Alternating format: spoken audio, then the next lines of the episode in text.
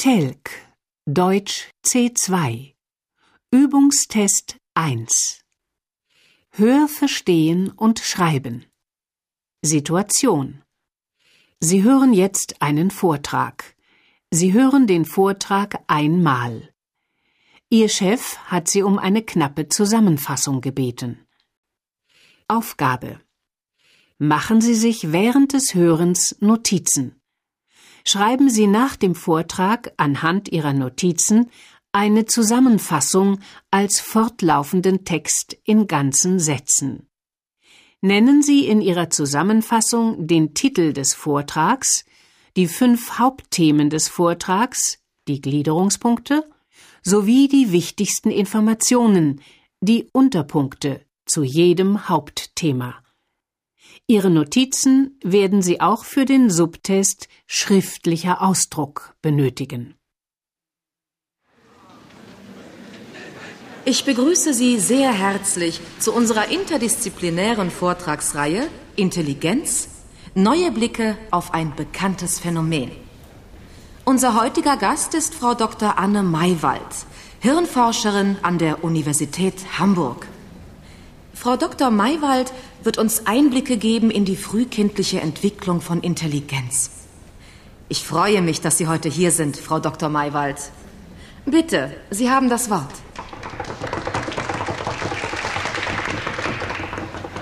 Vielen Dank, Frau Kollegin Möllering.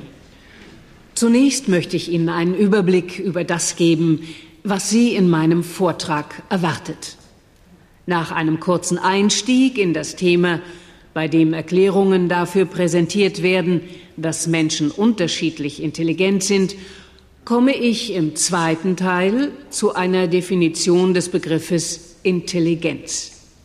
Anschließend widme ich mich in Teil 3 der Frage, welchen Einfluss Gene und Umwelt auf die Intelligenz haben, um dann in einem vierten Teil darzulegen, wie die Intelligenz bei Ungeborenen beeinflusst wird und wie sich in der Schwangerschaft entstandene Schäden ausgleichen lassen.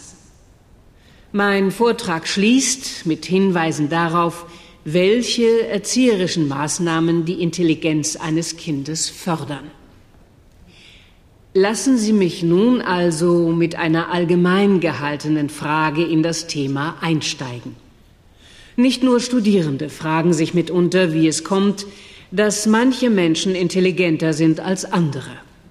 Nun, um diese Frage zu beantworten, genügt zunächst ein Blick ins Gehirn des Menschen. Im Gehirn werden, und das ist Ihnen sicher nicht neu, Informationen verarbeitet. Wenn ich Informationen sage, so klingt das vielleicht etwas technisch. Gemeint sind damit so verschiedene Dinge wie Gerüche, Laute bzw. Töne, aber auch Texte, die wir hören oder lesen, oder auch visuelles, beispielsweise der Sonnenaufgang über einem Kornfeld. Nun ist es so, dass die Geschwindigkeit, mit der diese Informationen verarbeitet werden, variiert. Ist die Geschwindigkeit der Informationsverarbeitung vor allem im sogenannten Scheitellappen einer bestimmten Region des Gehirns eher hoch und genau das lässt sich bei einigen Menschen feststellen, so gelten diese als intelligent. Genauer gesagt wird die Geschwindigkeit der Informationsverarbeitung als allgemeine Intelligenz bezeichnet. Kommen wir also nun zum Begriff der Intelligenz. Als griffige Definition hört man oft, Intelligenz sei die Fähigkeit, Probleme rasch erkennen und lösen zu können. Und dies trifft sicher auch zu. Aber damit ist keinesfalls die menschliche Intelligenz insgesamt hinreichend beschrieben. Ein gewissermaßen rechnerisches Vorgehen bei der Problemlösung, nichts anderes ist ja die Informationsverarbeitung, würde zu kurz greifen. Denn jeder Mensch verfügt schließlich auch über Talente oder Begabungen, die ebenfalls Teil seiner Intelligenz sind. Interessanterweise ist dieser Bereich sehr stark an das Gedächtnis geknüpft. Ein gut funktionierendes Gedächtnis macht einen Menschen also zugleich auch intelligenter. Sie fragen sich nun vielleicht, woran man erkennt, ob ein Gedächtnis gut oder weniger gut funktioniert. Nun, das liegt vor allem an der Anzahl der Nervenzellen und den Verbindungen zwischen den Nervenzellen, den sogenannten Synapsen. Viele Synapsen und damit natürlich auch automatisch eine hohe Anzahl an Nervenzellen führen dazu, dass Erinnerungen oder Erlerntes, allgemeiner gesagt Wissen, im Gehirn besonders gut verankert sind. Wer also über eine große Anzahl an Nervenzellen und zahlreiche Synapsen verfügt, der verfügt auch über mehr Wissen. Damit sind wir schon bei Teil 3 meines Vortrags. Interessant ist gerade für werdende Eltern die Frage, ob es eher die Gene sind, die die Intelligenz der Kinder beeinflussen, oder ob nicht doch die Umwelt den stärkeren Anteil hat, also beispielsweise auch die Erziehung. Dank einiger Untersuchungen im letzten Jahrzehnt wissen wir heute, dass die Intelligenz etwa zur Hälfte, also zu etwa 50 Prozent, in den Genen verankert und demnach vererbt wird. Wichtig ist darüber hinaus die Erkenntnis, dass wahrscheinlich bis zu 15.000 der insgesamt 25.000 Gene Informationen tragen, die für das Gehirn eines Menschen relevant sind. Das heißt mit anderen Worten, dass hier sehr komplexe Zusammenhänge existieren, welche bedeutsam für die Entwicklung des Gehirns und damit der Intelligenz sind. Im Gegensatz zu dieser recht großen Rolle der Gene können Erziehung oder andere Umwelteigenschaften die Intelligenz eines Kindes nur zu etwa 30 Prozent beeinflussen. Allerdings auch nur im jüngsten Kindesalter. Später nimmt der Einfluss der Umwelt immer mehr ab. Damit haben wir noch keine 100 Prozent erreicht. Aber keine Sorge, ich habe mich nicht verrechnet, sondern eine gewisse Ungenauigkeit gibt es in solchen Versuchen immer. Sie liegt nicht notwendigerweise an der Untersuchungsmethode, sondern kann auch durch unterschiedliche Verfassungen der Versuchsteilnehmer begründet werden. Manch einer hat einmal einen schlechten und dann wieder einen guten Tag erwischt. Ich möchte noch einmal kurz auf den Einfluss der Umwelt zurückkommen.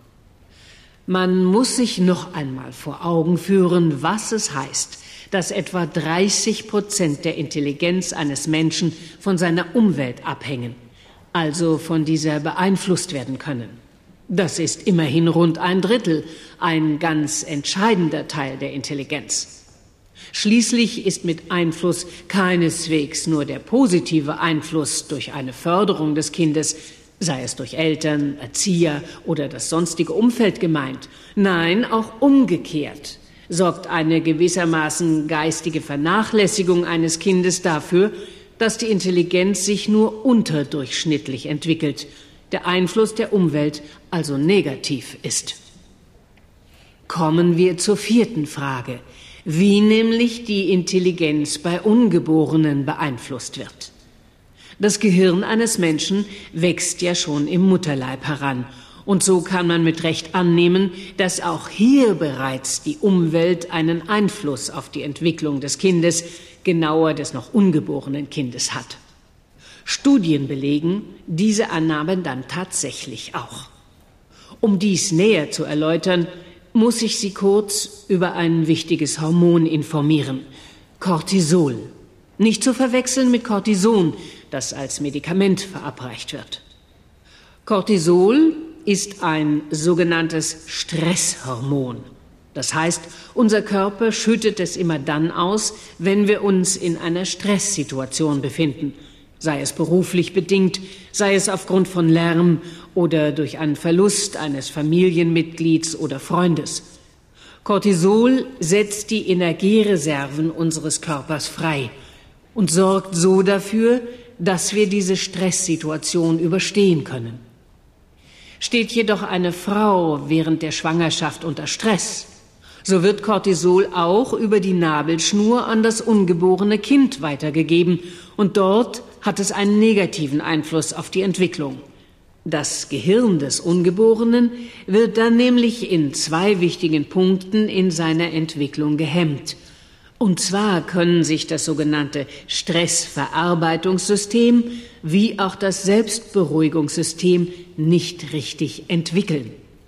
Diese beiden Systeme spielen für die Intelligenz eines Menschen durchaus eine wichtige Rolle, denn nur wenn das Stressverarbeitungssystem richtig entwickelt ist, kann ein Mensch ein Problem als solches wahrnehmen, sich also beispielsweise über eine problematische Situation ärgern und, noch wichtiger, versuchen, eine Lösung für das Problem zu finden. Erst wenn man eine Lösung gefunden hat, ist die Stresssituation beendet. Der Cortisolspiegel sinkt wieder. Und nun übernimmt das Selbstberuhigungssystem die weitere Arbeit, indem ein Botenstoff, das sogenannte Serotonin, ausgeschüttet wird. Serotonin vermittelt unserem Körper, dass die Problemsituation vorbei ist und sich alle körpereigenen Systeme wieder beruhigen können. Menschen, deren Stressverarbeitungs- und Selbstberuhigungssystem nicht richtig entwickelt sind, haben unter einigen Nachteilen zu leiden. So sind sie oft nicht in der Lage, sich zu konzentrieren, sind eher unruhig, nervös, einfach nicht im Lot. Erstaunlicherweise kann man das nicht erst im Erwachsenenalter feststellen, sondern bereits im Kleinkindalter. Kinder, deren Mütter in der Schwangerschaft gestresst waren, sind oft ängstlich und unruhig, schreien viel, Vielleicht haben Sie schon einmal von sogenannten Schreibabys gehört, schlafen schlecht oder lernen erst spät durchzuschlafen. Dem entgegenzuwirken ist nicht leicht, zumal viele Eltern automatisch auf das Schreien des Kindes reagieren, indem sie sich ihm verstärkt zuwenden. Dadurch aber lernt das Kind schon früh, dass es Aufmerksamkeit erhält, wenn es nur schreit und es droht ein Kreislauf, in dem das Kind vor allem eines nicht lernt, selbstständig zu sein. Nicht zuletzt kann dies auch später beim Jugendlichen oder sogar Erwachsenen Lernstörungen zur Folge haben. Und wie lassen sich in der Schwangerschaft entstandene Schäden ausgleichen? Nun, derartige Schäden kann man später nur sehr bedingt noch ausgleichen. Das gilt vor allem dann, wenn die werdende Mutter in der Schwangerschaft hohem Stress, gar einer traumatischen Erfahrung ausgesetzt war. Denn in diesem Fall muss ein Ausgleich der erlittenen Schäden innerhalb des ersten Lebensjahres des Kindes erfolgen. Wird das Kind nicht in dieser frühen Phase liebevoll von der Welt willkommen geheißen, so bleibt es meist dauerhaft geschädigt, psychisch aber auch im Hinblick auf die Entwicklung der Intelligenz. Und zu guter Letzt komme ich zum fünften und letzten Punkt. Welche Maßnahmen fördern bei der Erziehung eines Kindes Intelligenz?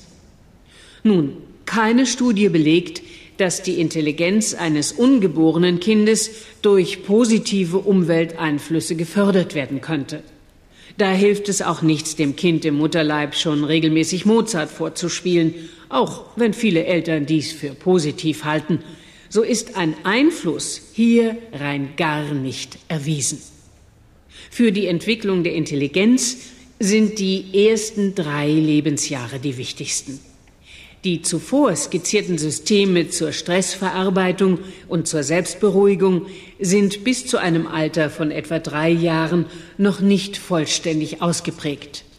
Sie sind, ebenso wie das Gehirn insgesamt, noch formbar, noch mitten in der Entwicklung. Und somit ist es zentral für die Entwicklung der Intelligenz, dass Babys Wärme und Zuneigung erfahren, dass sie sich sicher und geborgen fühlen können, keine Angst haben müssen. Um das zu erreichen, brauchen die Kleinen vor allem eins ein fürsorgliches und tolerantes Elternhaus, in dem es möglichst wenige Konflikte gibt. Haben Sie vielen Dank für Ihre Aufmerksamkeit.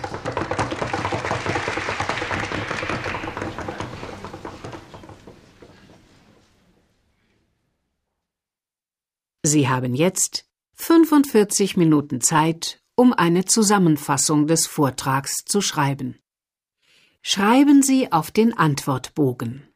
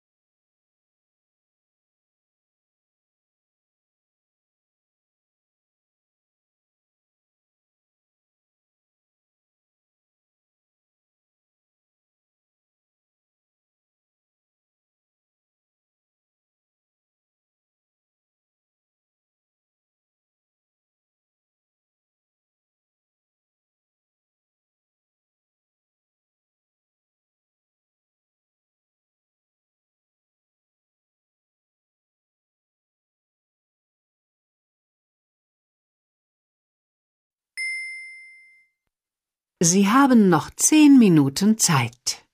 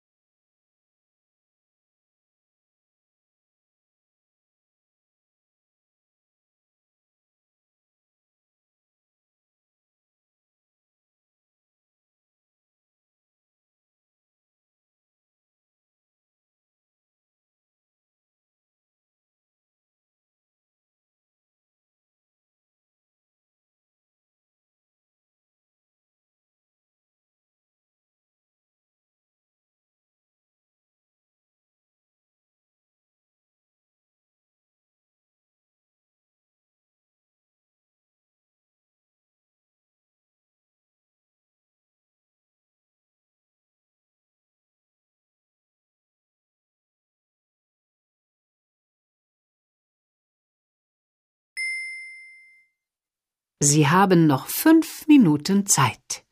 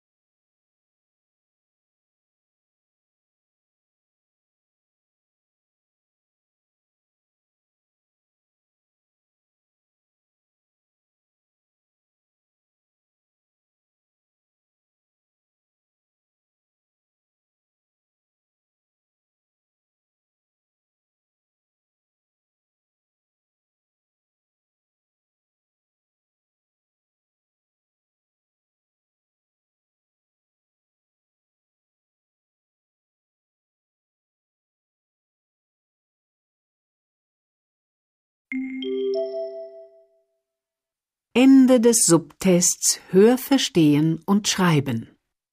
Geben Sie nun die Seiten 1 bis 6 des Antwortbogens ab. Die Lesetexte und Ihre Notizen zum Hörtext lassen Sie auf Ihrem Tisch liegen. Sie werden sie für die Schreibaufgabe benötigen. Sie haben nun 20 Minuten Pause. Währenddessen müssen Sie den Prüfungsraum verlassen.